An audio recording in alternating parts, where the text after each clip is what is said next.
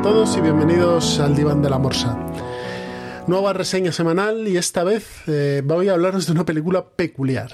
Una película del año 2021 dirigida y guionizada también por Chema García Ibarra y no es otra que Espíritu Sagrado.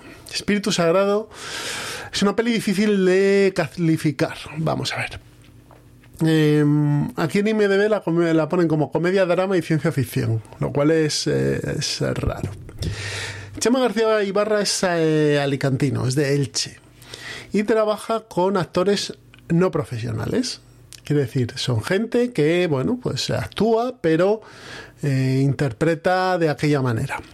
Lo cual hace que en ciertos momentos esta película sea un poco mmm, eh, extravagante, en el sentido de que la gente que está diciendo su texto, pues parece que lo está leyendo, pero en otros momentos da unos visos de realidad que son impresionantes. Impresionantes para, para lo que te está contando, porque parece que estás viendo a personas eh, que viven contigo en el bloque de al lado o en tu piso de arriba, ¿no?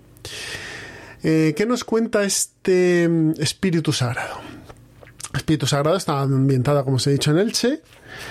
Eh, y nos habla de eh, la desaparición de una niña, de Verónica, que tiene una hermana gemela. Y esta niña pequeña, una de ellas, ha desaparecido, ¿de acuerdo? la hermana de Verónica. Verónica, su madre y su tío son hijos de una mujer que se dedica a, o se dedicaba, mejor dicho, a leer las cartas, a leer el tarot, a la, predicción del futuro. Era una divina. Y el hermano, el tío de esta, de esta chica, de, Verónica, em, es vicepresidente de la Asociación Ufológica de Elche o de Levante creo que es. No se me acuerdo si es de la Elche o de Levante. Es decir, son gente que vive con un pie en, las creencias eh, alternativas, eh, evidencias, em, fuerzas eh, místicas, ovnis y demás. Y esto está muy bien permeado en toda la película. Vamos a ver cómo eh, bueno, pues el, José Manuel, que es el, tío de Verónica, va a,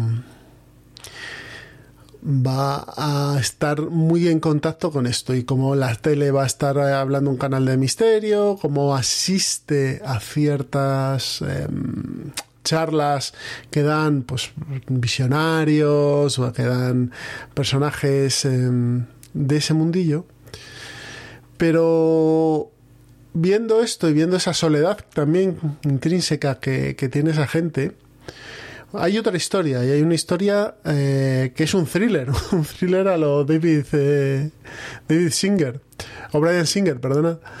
Em, un thriller de una niña desaparecida, de una supuesta red de, no sé si de pederastia, pero bueno, sí, de pederastia y de tráfico de personas.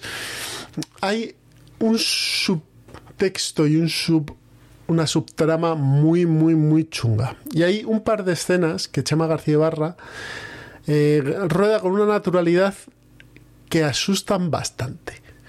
Entonces, eh, por un lado vas a tener em, toda la parte em, eh, volada de esta gente que se dedica, bueno, pues a creer eso, en, tienen creencias alternativas, pero por el otro lado tú ves que hay algo que no cuadra, hay algo que no cuadra con José Manuel, hay algo que no cuadra con la gente que le rodea, hay algo que no cuadra en general. Hay, hay algo que se te está escapando o hay algo que ves que no cuadra, ¿no? No os voy a contar más porque creo que la película en el giro eh, que es a la media hora, eh, lo ves todo muy claro. Yo os pido que tengáis paciencia con las interpretaciones de la gente, porque como os he dicho, no son actores profesionales y esto te puede llevar un poquito a, a que sea una barrera, pero en serio la historia está muy bien, eh, es muy desasosegante en ciertos momentos, y si esto lo hubiese hecho, como os he dicho, Brian Singer o cualquier director de thrillers, eh, ahora mismo quizás estábamos hablando de una de las películas del año 2021, etcétera, ¿no? Pero bueno, es Chema García Ibarra, que lo hace en Elche con su gente, y quizá eh, estas cosas no tienen tanta repercusión. La podéis ver en Filming, la podéis ver en Movistar Plus. Así que nada, dadle una oportunidad a este espíritu sagrado porque os va a sorprender, como me sorprendió a mí. Me parece que es una película que que tiene mucho que contar y mucho subtexto, aunque los actores no sean profesionales.